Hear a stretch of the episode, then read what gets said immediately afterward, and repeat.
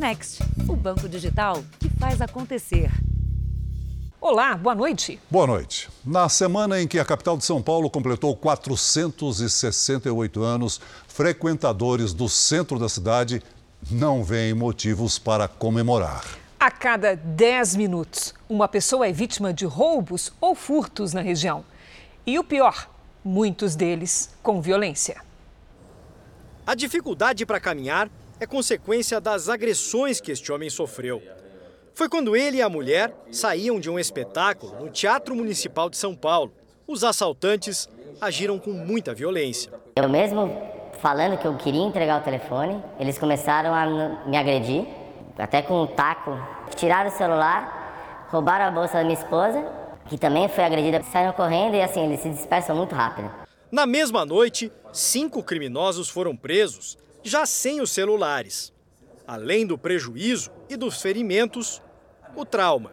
Eu tô com sequela, tô, não tô conseguindo nada direito, então é péssimo, assim, tanto o físico quanto o psicológico, né? Porque com cinco pessoas te agredindo com uma arma preparada, pode acontecer qualquer coisa. O medo é ainda maior para quem sempre está na região central de São Paulo. Quando o Guilherme e a Daisy decidiram morar juntos, sete anos atrás, eles escolheram um endereço bem aqui no centro da cidade, porque vocês sempre viram vantagens de viver aqui, né? É, perto de tudo, né? Tem transporte público, tudo bem perto mesmo, as avenidas principais. Mas hoje em dia vocês já não estão se sentindo tão felizes aqui? É, a gente sente esse problema com a insegurança, pra gente não é mais legal. O casal mudou o comportamento. Quando caminham perto de casa, eles não carregam mais nada de valor.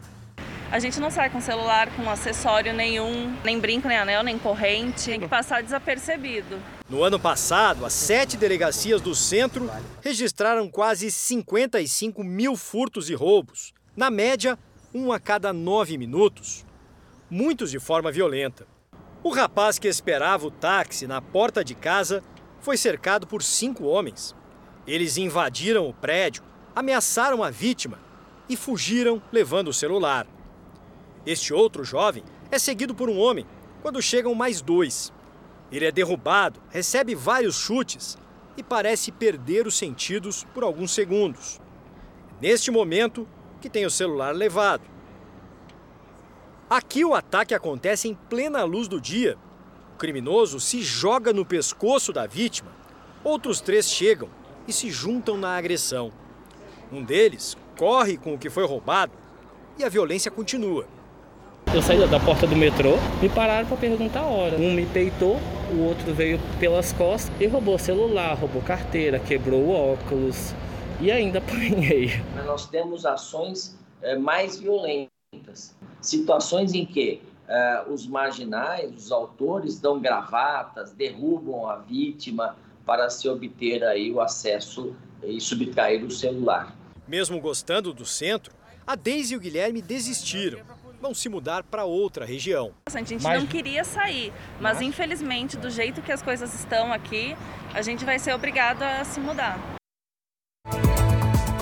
Veja agora outros destaques do dia. Anvisa libera autoteste de Covid no Brasil.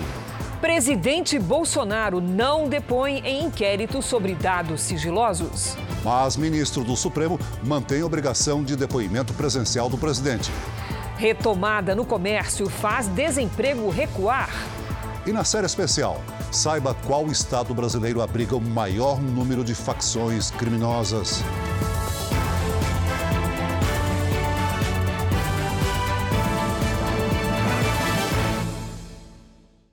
Oferecimento: Bradesco. Abra sua conta grátis pelo app.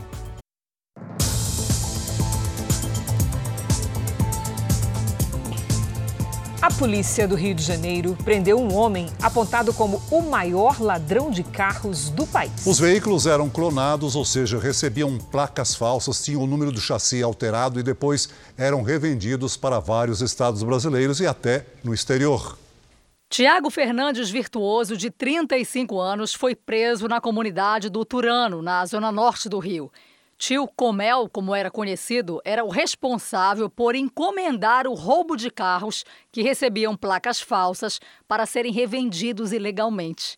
A demanda dele já era tanta que os próprios roubadores, sabendo da preferência de marca e modelo que ele tinha mais facilidade de adulterar, já roubavam e levavam diretamente a ele lá no Morro do Turano. De acordo com a investigação, Comel adulterava as placas, o chassi e até o motor dos veículos em poucas horas. Depois usava a documentação fria para revender os carros sem que a fraude fosse identificada. Essa ação criminosa é conhecida como clonagem. A especialização que ele tinha em relação à clonagem era tanta que ele recebia encomendas de toda, toda a parte do país. E esses veículos iam para São Paulo, para Minas, é, Rio Grande do Sul e inclusive para o exterior. O traficante mal saía de casa. Ele clonava os carros na comunidade onde morava. A prisão só foi possível por conta de um equipamento chamado FLIR. É uma câmera que fica acoplada ao helicóptero da polícia. Ela foi usada para monitorar os passos do criminoso semanas antes da operação.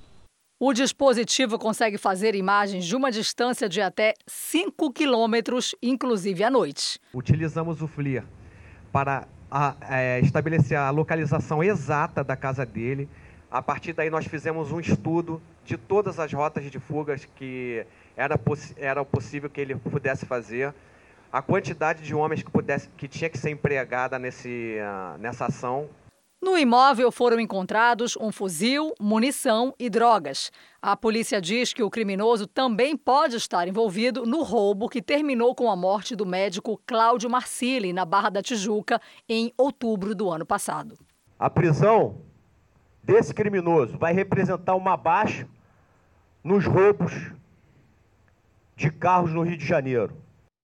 Pacientes de um ginecologista de Salvador denunciam um médico por violação sexual. A Secretaria Estadual de Saúde afastou o profissional que atuava em um hospital público até a conclusão das investigações. Era a primeira consulta de Elisângela com o ginecologista. A paciente, que também é técnica de enfermagem, conta que foi violentada sexualmente durante um exame de toque. Ele falou o seguinte: eu vou ter que fazer um exame mais a fundo. Aí começou o abuso. Essa outra paciente diz ter sofrido abuso pelo mesmo médico há dois anos, mas só agora, encorajada pela primeira denúncia, se sentiu segura para falar. Palpou também meus seios, né, de forma estranha, né, de que eu não estou acostumado a passar por esse procedimento por ginecologista nenhum. Foi daí que eu notei que realmente eu tinha sido molestada por ele. Essa mulher de 26 anos também procurou a polícia para denunciar o médico. Eu comentei com uma pessoa sobre isso que tinha acontecido. E a pessoa falou, falou para mim que aquilo não era normal, que não era daquele jeito. O médico Leonardo Palmeira atendia no Centro Estadual de Oncologia da Bahia, em Salvador. A Secretaria de Saúde do Estado confirmou que o ginecologista foi afastado até a conclusão das investigações. O Conselho Regional de Medicina da Bahia também recebeu uma denúncia, que é apurada em segredo. Até agora, duas pacientes já prestaram depoimento aqui na Delegacia de Atendimento à Mulher. Segundo a polícia, a advogada do médico disse que o cliente está disposto a colaborar com a investigação, mas a delegada responsável pelo caso só pretende interrogar o ginecologista após todas as vítimas serem ouvidas. Se ao final eu entender que ele cometeu esse crime, será eu já tipifiquei como crime de violação sexual mediante fraude, que é quando um profissional da área de saúde, um médico, ele se utiliza dessa função para cometer qualquer ato libidinoso contra a paciente, justificando estar realizando um procedimento comum, um exame de rotina. Que a justiça seja feita, que nenhuma mulher mais tenha que passar por isso. O médico foi procurado, mas não quis gravar a entrevista. Em nota, a advogada de defesa diz que ele é inocente e que está à disposição da polícia para prestar os esclarecimentos. A Agência Nacional de Vigilância Sanitária, Anvisa, liberou a venda de autotestes para o diagnóstico da Covid no país. Os quatro integrantes da agência votaram a favor da liberação. A expectativa é que a comercialização destes autotestes comece em fevereiro. A liberação ainda não significa que os autotestes já podem ser vendidos nas farmácias. Agora, cabe aos fabricantes pedirem autorização à agência. A Anvisa vai avaliar a eficácia e a segurança caso a caso. A expectativa é que na próxima semana os laboratórios comecem a entrar com os pedidos de permissão para vender os autotestes e que no mês que vem eles já estejam sendo comercializados. Caso a pessoa faça o autoteste em casa e tenha diagnóstico positivo, o Ministério da Saúde orienta que ela vá até um posto de saúde para que seja feito um novo exame. Só assim o caso será notificado oficialmente. Apesar de não ser obrigatório, alguns laboratórios estudam a possibilidade de criar um QR Code, que é um código de barras mais estilizado, feito para uso na internet na embalagem dos testes. Pelo QR Code, será possível o paciente avisar em caso de diagnóstico positivo. Os dados seriam enviados ao Ministério da Saúde pelos próprios laboratórios. O autoteste não poderá ser usado como comprovante em viagens internacionais nem para licenças do trabalho. Tem como maior objetivo abro aspas, a ampliação do acesso da população a mais um teste para identificar as pessoas contaminadas, realizar o isolamento, reduzir a disseminação do vírus e, assim, interromper a cadeia de transmissão da Covid-19 e a pandemia. O autoteste pode ajudar quem tem sintomas a descobrir se está com a Covid, mas o preço dele ainda é uma dúvida. A Cláudia ensina a Camila a usar o autoteste. A haste com o algodão tem que entrar fundo na narina para colher a amostra. Ela é colocada num reagente. O resultado sai em menos de 5 minutos. Continua negativo. Para a enfermeira, o autoteste pode ajudar a diminuir a fila que existe hoje nas farmácias. A maioria das farmácias só por agendamento. Quanto tempo leva esse agendamento? De três a quatro dias. É uma medida adicional e também desafoga um pouco as farmácias que já não estão conseguindo atender toda a demanda, porque nós tivemos de fato uma explosão no número de casos. O Ministério da Saúde já informou que não vai distribuir autotestes através do Sistema Único de Saúde. A Anvisa manifestou preocupação com o preço porque dependendo dele, os mais pobres não terão acesso a essa ferramenta para evitar a contaminação de parentes, amigos e colegas de trabalho.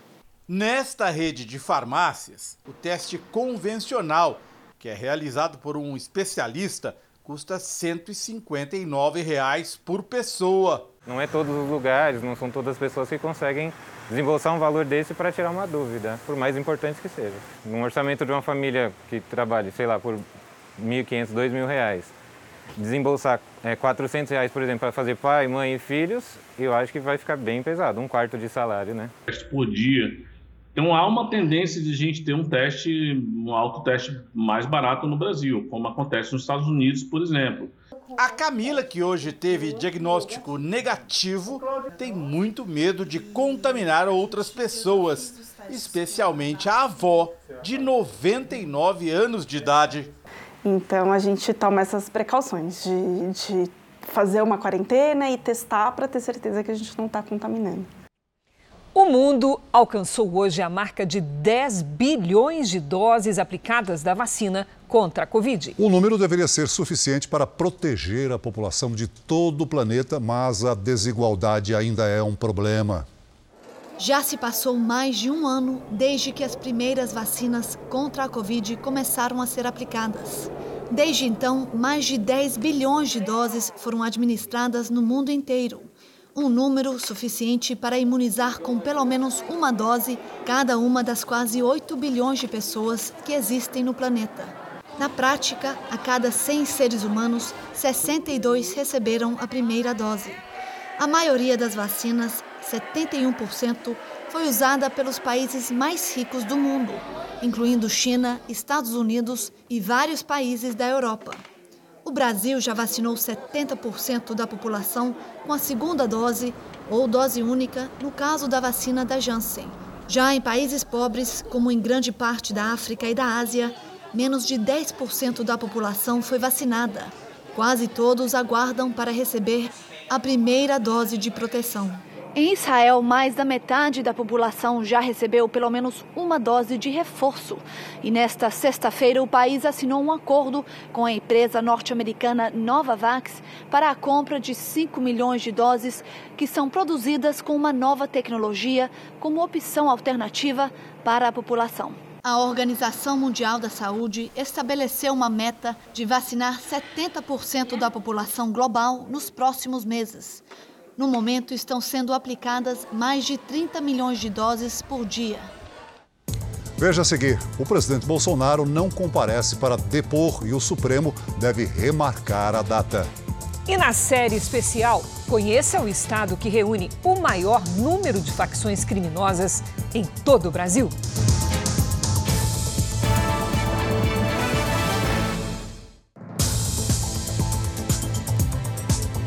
O ministro Alexandre de Moraes, do Supremo Tribunal Federal, deve remarcar nos próximos dias a data do depoimento do presidente Bolsonaro no inquérito que investiga a divulgação de informações sigilosas. O depoimento deveria ter acontecido hoje, mas a Advocacia Geral da União apresentou um recurso ao Supremo.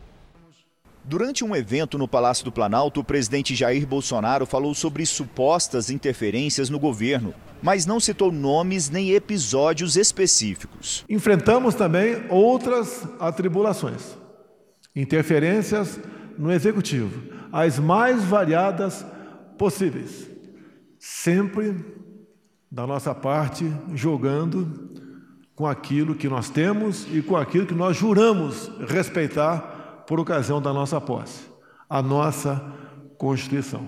Na quinta-feira, o ministro Alexandre de Moraes havia determinado que o presidente prestasse depoimento presencial. O inquérito apura o vazamento de documentos sigilosos sobre uma investigação de invasão ao sistema do Tribunal Superior Eleitoral. O interrogatório deveria acontecer hoje na sede da Polícia Federal. Ele foi determinado pelo ministro do Supremo com o argumento de que o presidente Bolsonaro não escolheu, dentro do prazo, o local e o dia para ser ouvido. Em relatório enviado ao Supremo, a Polícia Federal considera que o presidente Bolsonaro cometeu crime de violação de sigilo funcional ao divulgar documentos de um inquérito sigiloso. A decisão de não prestar o depoimento à Polícia Federal foi tomada depois de uma série de reuniões aqui no Palácio do Planalto. O presidente e os ministros da Justiça e da Advocacia Geral da União, que faz a defesa de Jair Bolsonaro, traçaram como estratégia apresentar um agravo que nada mais é que um recurso a Alexandre de Moraes. O ministro do Supremo, de forma rápida, recusou os argumentos. No despacho, Alexandre de Moraes observa que a Advocacia Geral da União protocolou o recurso 11 minutos antes do horário agendado para o interrogatório. Ele nem analisou o recurso, porque considerou que ele foi apresentado fora do prazo. Na hora marcada para o depoimento, apenas o advogado-geral da União foi à sede da Polícia Federal em Brasília ele saiu sem falar com os jornalistas. Fontes do Supremo Tribunal Federal explicaram ao Jornal da Record quais devem ser os próximos passos.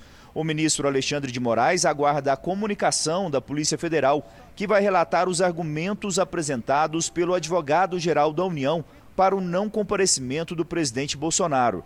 Ao receber as explicações, Moraes deve remarcar a data do depoimento. Já a Advocacia Geral da União poderá entrar com uma nova ação no Supremo. O governo federal divulgou hoje o desempenho das contas públicas de 2021. Para fazer esse cálculo, é preciso somar tudo o que entrou no caixa do governo no ano passado e subtrair as despesas, como faz qualquer chefe de família com as contas de casa. E o resultado foi negativo em 35 bilhões de reais. A notícia boa é que no ano anterior, 2020, esse saldo negativo era muito pior, de 743 bilhões de reais.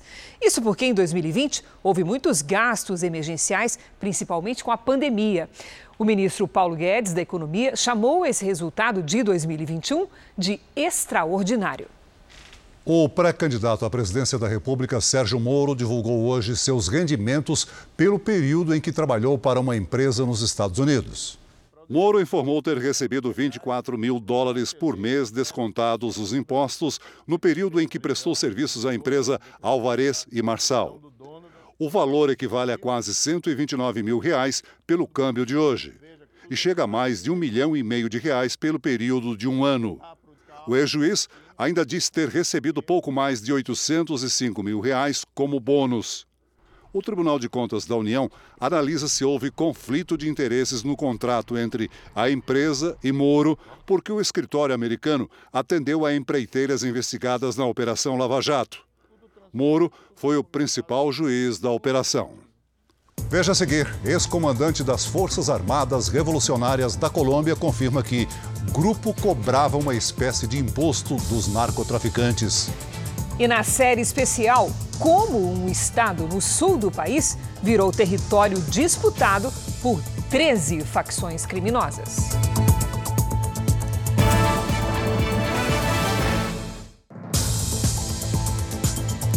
Goiás, a polícia investiga a troca de bebês numa maternidade. As duas crianças nasceram neste hospital de Aparecida de Goiânia em 29 de dezembro. Foi na saída da maternidade que uma enfermeira percebeu que os bebês poderiam ter sido trocados. Ao sair do hospital, sempre é conferido toda a documentação e a pulseira, a identificação da criança não condizia com a, a identidade da mãe. As crianças até foram identificadas corretamente, mas a troca aconteceu no momento em que elas foram entregues para as mães. Nenhum familiar reparou nos nomes que estavam nas pulseirinhas dos bebês. Depois que a enfermeira percebeu o engano, o hospital fez testes de DNA. O resultado saiu quase 20 dias depois e provou que houve sim uma troca. O caso foi registrado na Delegacia de Proteção à Criança e ao Adolescente. As mães ainda devem passar por mais um teste de DNA. Nós solicitamos e vai ser realizado dois tipos de exame de DNA: o DNA linear, que é a que recebeu o bebê e foi para casa, e o cruzado, que é aquela mãe. As mães vão fazer dos bebês contrários para saber se são mães é, é, biológicas deles. Olha, nós oferecemos, ofertamos desde o início apoio psicológico, apoio com os médicos do hospital hospital para pediatria, para ginecologia, para psiquiatra. O que a família precisar, a gente está disponível e a gente se colocou disponível desde o primeiro momento. As mães, que já estavam acostumadas com os bebês, estão abaladas. Isso é um pesadelo na vida de, das pessoas. Não desejo isso para ninguém, não. É ruim. Não é fácil. Vou entregar, sim. Como diz, né? Não é meu. Se não for meu, vou entregar para ela. Mas dói. A farmacêutica americana Moderna começou a primeira fase de testes em humanos de uma vacina que produz contra o vírus da AIDS. O ensaio clínico está sendo feito nos Estados Unidos com 56 voluntários que não são portadores da doença. Eles serão monitorados ao longo de seis meses. A nova vacina acelera a produção de resposta imune ao vírus HIV e tem uma tecnologia parecida com a usada pela mesma empresa para combater a Covid. Exclusivo um ex-comandante das Farc, as Forças Armadas Revolucionárias da Colômbia, confirmou que o grupo cobrava um imposto de narcotraficantes que passavam pelo território dominado pela guerrilha. A população da região ainda sofre com a explosão de minas terrestres colocadas há décadas em áreas rurais e urbanas. Percorrer algumas cidades colombianas é como atravessar um campo minado. Aos 21 anos, Guilhermo Duarte foi vítima de uma das explosões. Teve fraturas pelo corpo todo, passou por nove cirurgias e ficou quatro anos numa cama. Com a atual disputa por território entre grupos guerrilheiros rivais, ele teme a instalação de novas minas terrestres. Em Colômbia, já nesse momento, Eh, somos más de 12.000 víctimas de minas. Hoy en día sentimos muchísimo temor porque se vienen instalando nuevas minas. Desde o início do ano, 33 pessoas foram mortas e pelo menos 50 estão desaparecidas. Sobreviventes e familiares das vítimas carregam o trauma e o medo. É o caso de Laudi Cardenas, que aos 17 anos teve o pai e a mãe sequestrados e assassinados. Tuvimos miedo y dar unas declaraciones, dar una entrevista, es como puede decir uno y maneja ponerse uno una lápida aqui na frente. Mas hoje trabalha ajudando outras vítimas do conflito armado.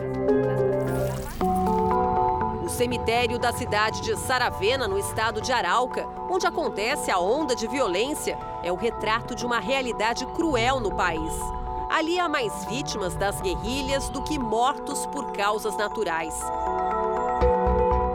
Grupos guerrilheiros que se originaram a partir dos ideais de uma luta armada contra o Estado colombiano. As Farc, Forças Armadas Revolucionárias da Colômbia, e o OLN, Exército de Libertação Nacional, que surgiram praticamente ao mesmo tempo, em 1964. Passaram a financiar operações com o dinheiro resultante de sequestros, extorsões e principalmente do narcotráfico. Foi a partir daí que a disputa por território ficou ainda mais acirrada. Rodrigo Granda é ex-guerrilheiro e já ocupou um posto de comando nas Farc, onde ele era conhecido como Ricardo Teles. Ele é acusado, entre outros crimes, de ter organizado o sequestro que terminou com a morte de Cecília Cubas, em 2004, filha do ex-presidente do Paraguai, Raul Cubas. Mas Granda nega participação. Numa entrevista concedida com um grande esquema de segurança, ele admitiu erros e também confirmou a existência da cobrança de uma taxa imposta aos narcotraficantes que atuam na Colômbia e na Venezuela. O tema sempre foi considerado apenas uma hipótese entre aqueles que estudam a ação das guerrilhas na América do Sul. Nos movíamos em área onde estava cultivos de coca. Nosotros cobramos um impuesto, obviamente, porque teníamos una presencia política y militar en las áreas. Si usted llevaba pescado o cerveza o cualquier producto económico que entrara o saliera de esas áreas, se cobraba un impuesto para la paz. Manuel Bolívar, outro ex-guerrilheiro das Farc, revelou detalhes dos valores cobrados. Nesse momento não, não recuerdo eu el el, el, porcentaje exacto, pero digamos que eso era un, entre un 2 y un 5%. No único telefonema feito à família, desde que entrou na guerrilha, descobriu que a mãe havia morrido três anos antes. Mi mamá murió con el dolor de no saber si yo estaba vivo, estaba muerto, si regresaría. Y yo con el dolor de no poderla volver no vale la pena destruir y fraccionar essa unidade tão importante como lo é a família. A presença das Farc em território brasileiro preocupa autoridades internacionais. Informações fornecidas pelos serviços de inteligência da Colômbia indicam que em Roraima, na região da fronteira do Brasil com a Venezuela, foram montados acampamentos que serviriam de esconderijo para guerrilheiros y cárcere para las víctimas de los secuestros. En donde llegan algunos de los familiares de los secuestrados por las FARC a reclamar por su libertad y a pagar por su libertad. Eso está claramente certificado en los informes de inteligencia y hay testimonios claros de colombianos que han estado en Brasil y han dicho, allá está pasando esto. Apesar do histórico acordo de paz selado entre as Farc e o governo colombiano em 2016, durante a negociação de Havana, houve pouco avanço nos últimos anos. Guerrilheiros dissidentes não aceitaram abandonar as armas. As guerrilhas das FARC e do ELN pues se han venido enfrentando y esto ha traído unos daños, unas afectaciones a la población civil, como desplazamiento forzado. La solución no es el desplazamiento, la solución es la permanencia y que nos garanticen a nosotros los ciudadanos, a nosotros las comunidades, permanecer en, en el territorio con nuestra cotidianidad, nuestra forma de producción, nuestra cultura. Olha, uma menina de 8 anos foi atacada por um tubarão em Fernando de Noronha, em Pernambuco. O ataque aconteceu na Praia do Sueste. De acordo com a administração do arquipélago, a turista de São Paulo, a menina de 8 anos, estava com o pai quando foi mordida na perna direita. Ela foi socorrida pelo Corpo de Bombeiros e por técnicos do parque até o Hospital da Ilha em estado grave. Uma UTI aérea precisou ser acionada para fazer a transferência dela para o Recife. A praia onde aconteceu o acidente é conhecida como um santuário de espécies marinhas. É possível ver tubarões com frequência no local. O animal que provocou o incidente é da espécie tigre, uma das mais perigosas do mundo. Desde 1992, Pernambuco já registrou 64 ocorrências com tubarões no litoral. Outras sete foram registradas em Fernando de Noronha. A praia vai ficar fechada até que as investigações sejam finalizadas. Também hoje, banhistas flagraram um tubarão de 2 metros em uma praia de Saquarema, na região dos Lagos, no Rio de Janeiro. Ninguém se feriu. O governo federal liberou 3 bilhões e meio de reais para melhorar o acesso à internet nas escolas da rede pública. O dinheiro deve ser usado exclusivamente para diminuir os impactos da pandemia na educação do país. Esse é um dos destaques do portal R7. Para ler essa e outras notícias, acesse r7.com. O desemprego diminuiu na pesquisa divulgada hoje pelo IBGE e as vagas com carteira assinada subiram, puxadas pelo setor do comércio. Ainda é cedo, mas segundo o IBGE, a roda voltou a girar. Na mecânica do Adilson, o crescimento da clientela levou ao aumento do quadro de funcionários. Um ano para cá apertou bastante, aí eu tive que contratar. Ainda não dá para olhar para trás e dizer que a crise provocada pela pandemia passou, mas se olharmos para frente, há sinais positivos e a redução do desemprego é um deles. Segundo o IBGE, entre setembro e novembro de 2021, 1 milhão e 300 mil pessoas conseguiram emprego com carteira assinada no país. Vanderlei faz parte desse grupo. Conseguiu um trabalho depois de seis meses desempregado. A gente tem que ajudar nas coisas em casa, pagar as contas que as contas não esperam e graças a Deus quando eu consegui eu fiquei bem mais tranquilo, bem aliviado. No trimestre encerrado em novembro passado, a taxa de desemprego recuou para 11,6%. O número de desempregados caiu para 12 milhões e 400 mil. Com o fim do isolamento, o comércio foi o setor que puxou a recuperação. Teve aumento de 4,1%, com 719 mil novos empregos. A indústria teve crescimento de 3,7% e contratou 439 mil pessoas. Depois veio o segmento de hotéis e alimentação, que abriu 438 mil postos de trabalho, um aumento de quase 10%. A população ela quer sim se relacionar fora do, do lar. Então, todo aquele consumo que antes as pessoas tinham para dentro de casa, de comprar fogão, comprar geladeira, elas agora vão dividir, não vão deixar de comprar, mas elas vão dividir esse consumo com outros consumos, como aquele barzinho, aquele restaurante, aquele passeio. As vagas com carteira assinada subiram 4%. Foi o que aconteceu na loja da Doralice. Ela teve que demitir todas as funcionárias no início da pandemia. As novas contratações começaram em julho, com o crescimento da procura por uniformes escolares. Nós estamos precisando contratar mais seis pessoas, duas costureiras e quatro ajudantes. Ingrid foi contratada há duas semanas depois de trabalhar como diarista. Agora, respira aliviada. Durmo tranquila, sei que amanhã, no outro dia eu vou acordar, vou levantar, vou vir trabalhar e tentar mostrar meu melhor, o que eu posso fazer. O presidente da Ucrânia pediu que os líderes mundiais não criem pânico sobre uma possível invasão da Rússia ao país. O presidente Zelensky afirmou que a ameaça de invasão russa é constante no país, mas os líderes mundiais devem evitar criar pânico e desestabilizar a economia.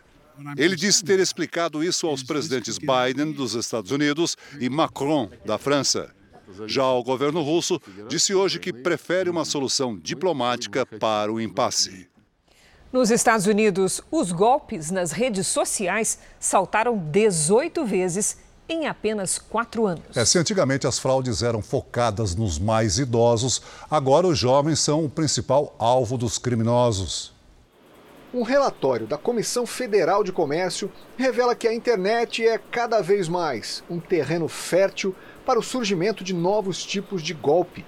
Em 2017, 5 mil pessoas disseram ter sido enganadas nas redes sociais.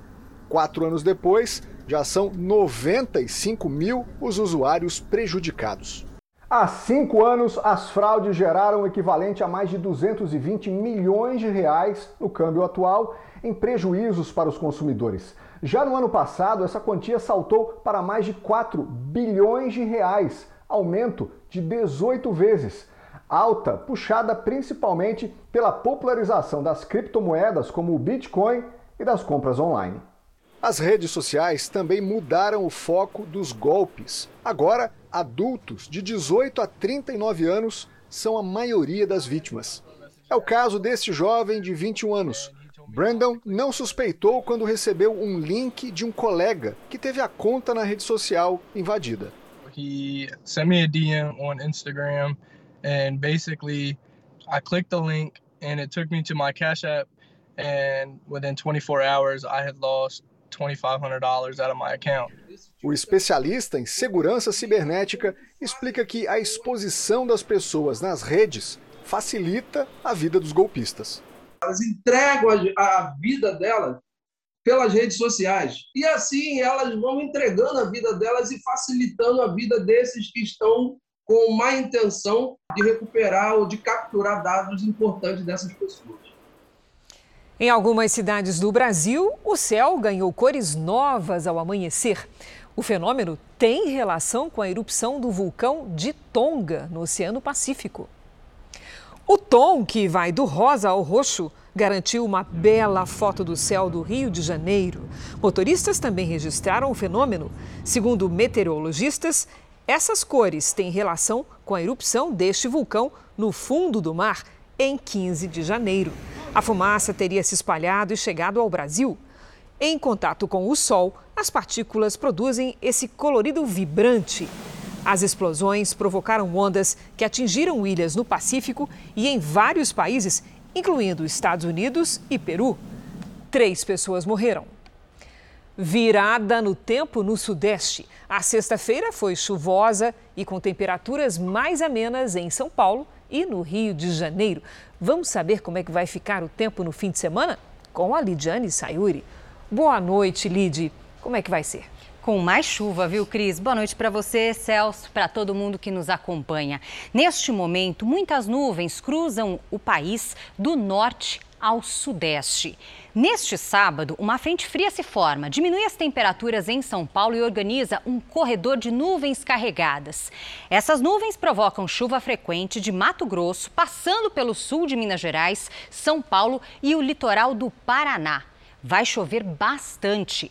Alerta para alagamentos, transbordamentos de córregos e deslizamentos. Chove forte também no sul do Amazonas, Rondônia, Acre e Pará. Tempo firme apenas em Roraima, no oeste do Amazonas e no Rio Grande do Sul. Sábado de sol em Porto Alegre, com 28 graus, e chuvoso em Campo Grande, com máxima de 27. Em Salvador, sol com pancadas de chuva e até 32 graus. Tempo firme em Boa Vista, com 36. Curitiba será a capital mais fria deste sábado, com chuva a qualquer hora e máxima de 20 graus. Em BH, 32 com pancadas de chuva à tarde. Em Vitória, 35 com chuva só à tarde também. E em Belém, faz 30 graus. E hoje o delivery vai para os gramados e tem pedido do nosso repórter esportivo, ele, Márcio Canuto, para São Paulo, Lide. Opa, Celso, estou ansiosa aqui no aguardo daquela festa. Ei, Lidiane, como vai você? Olha, nesse domingo a Record TV vai transmitir São Paulo e Ituano diretamente do Morumbi. Aí o pessoal fica preocupado com o tempo. Como é que vai estar o tempo na hora do jogo, Lidiane? Informe. Um abraço, filha. Outro abraço para você, Canuto querido. Olha só, tanto sábado quanto domingo serão chuvosos na capital paulista. No domingo, calor só se for realmente na emoção da torcida, porque os termômetros devem marcar 23 graus. Recado para o torcedor: se programe para conseguir chegar a tempo no jogo, porque pode ter alagamentos. Na segunda é que o sol volta a aparecer. E do Rio de Janeiro tem a participação do repórter Marcos Carvalho. Vamos para lá então. Cadê o Marcos aqui na nossa tela? de mais um grande jogo do Campeonato Carioca na tela da Record TV. A partir das quatro da tarde, tem Botafogo e Bangu no estádio Newton Santos, o Engenhão. Mas o que todo torcedor quer saber é o seguinte: domingo vai ter praia? E na hora do jogo, como que vai ser a temperatura? Conta Opa, Marcos, é pra já, viu? Praia é no Rio de Janeiro mesmo. Mas neste fim de semana a praia será com chuva, faz calor e a sensação será de tempo abafado, inclusive na hora do jogo. No domingo, máxima de 30 graus. Levem a capa de chuva também, tá?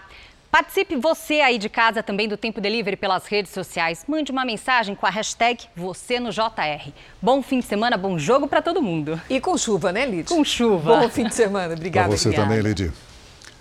O governo argentino fechou um acordo para renegociar uma dívida equivalente a mais de 230 bilhões de reais com o Fundo Monetário Internacional.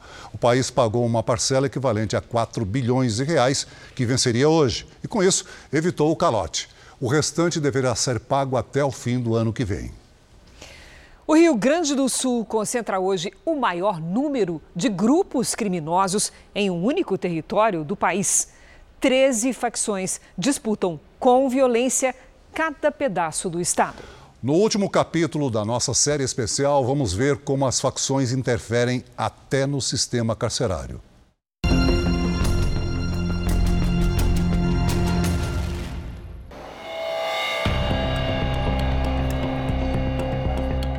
Cela sobre rodas. 32 graus em Porto Alegre. Em vez de grades, há algema no volante. Um reflexo da falta de vagas no sistema carcerário gaúcho. Só quero sair dessa viatura aqui pro central, qualquer lugar e pagar o que eu devo. Isso aqui é desumano. Cenas iguais a essa são combustível para a revolta. Une presos e multiplica facções. O mapa do crime na região sul confirma isso.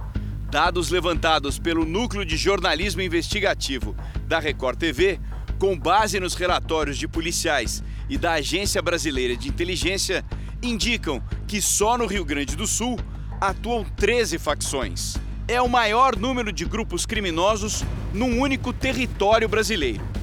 No Paraná e em Santa Catarina foram mapeadas outras cinco facções. Em toda a região sul, o PCC de São Paulo também fincou raízes. O Grupo Paulista se estabeleceu no Paraná e em Santa Catarina por questões estratégicas e econômicas. A fronteira com o país fornecedor de drogas e um porto para despachar o carregamento para a Europa e África. Já em cidades como Balneário Camboriú, o dinheiro do crime é aplicado no mercado imobiliário. Nos últimos anos dão conta da presença de familiares de altas lideranças de determinadas organizações criminosas que têm uma abrangência nacional, é, residindo no estado de Santa Catarina, é, por conta até da, da, da necessidade é, de um braço responsável pela lavagem de dinheiro. No Rio Grande do Sul, o PCC não aparece como protagonista das ações criminosas. É um associado dos 12 grupos locais. As facções gaúchas controlam as ações nas ruas e principalmente nas cadeias. O maior exemplo é a cadeia pública de Porto Alegre, também conhecida como Presídio Central. O prédio tem mais de 60 anos. Foi construído para abrigar 1.800 presos. Mas hoje são mais de 3.400 pessoas. A situação ficou tão crítica que a solução foi retirar as grades e usar o corredor como dormitório.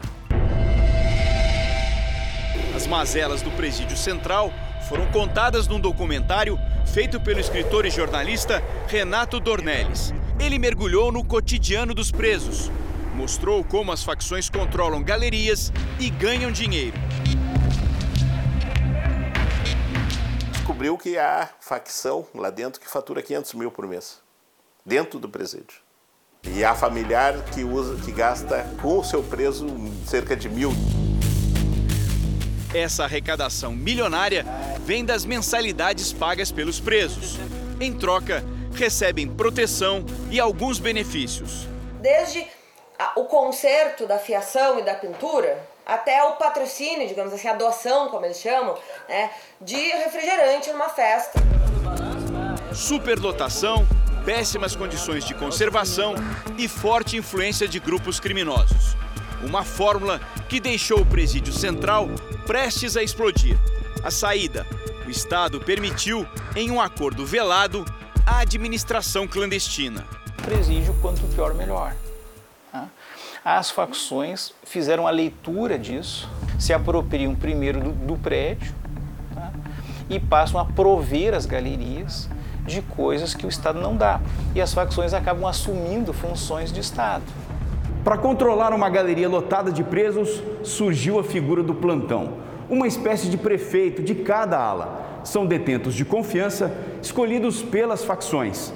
Entre as responsabilidades deles estão a organização de audiências com juízes, por exemplo, e a arrecadação de mensalidades para os grupos criminosos. Funções reconhecidas até mesmo pelo sistema judiciário. É uma cultura que a gente tem no nosso sistema prisional aqui no Rio Grande do Sul de que uh, a organização penitenciária possa ser transferida uma parte aos presos. Né, isso é, um, é de conhecimento, inclusive, dos promotores, juízes, né, de nós, de nós todos. A Brigada Militar, que está no presídio há quase três décadas, admite que os prefeitos ajudam no cotidiano da cadeia, mas nega o controle das galerias. Não existiria outra forma de se fazer essa interlocução senão com o preso. É óbvio que não se terceiriza é, o que deve ser feito, o que deve ser aplicado dentro de uma cadeia, e sim questões do cotidiano. Os ditos prefeitos são é, representantes de grade junto à administração do presídio. Sim, sim, sim. Ele foi plantão por oito anos. Comandou uma galeria do presídio central. O plantão é o cara que gerencia o caos, porque a brigada manda até a porta. Jorge é um ex-PM e passou 20 anos atrás das grades. Ninguém também sofre nada lá de graça. Na primeira vez é uma conversa, até no tom que nós estamos conversando. A segunda vez já é uma conversa com, uma, com um pequeno corretivo. A cadeia trouxe ainda sofrimento e dor. E o meu filho seguiu o meu caminho. E foi morto em Santa Catarina. Ele tinha feito um negócio contra um agiota e o agiota pagou os agentes. Ele teve uma crise de asma e não socorreram ele. Jorge está em regime aberto. A condenação é até 2060. Hoje, vive longe das facções criminosas. O sistema penitenciário é uma faculdade do crime. As facções cada vez têm mais poder, vai explodir. A Secretaria de Justiça e Sistema Penal do Rio Grande do Sul informou que a cadeia pública de Porto Alegre deverá ser demolida e um novo prédio será construído com capacidade para 1.856 presos. A secretaria disse ainda que há alguns anos, os chamados prefeitos da cadeia pública, como a reportagem mostrou, apenas intermediavam conversas entre os presos e a administração e que isso não pode ser confundido com comandos dos detentos. O Jornal da Record termina aqui. À meia-noite e meia tem mais Jornal da Record. Fique agora com a Bíblia. Episódio de hoje: A Família de Sangue. A gente se vê amanhã. Até lá. Boa noite.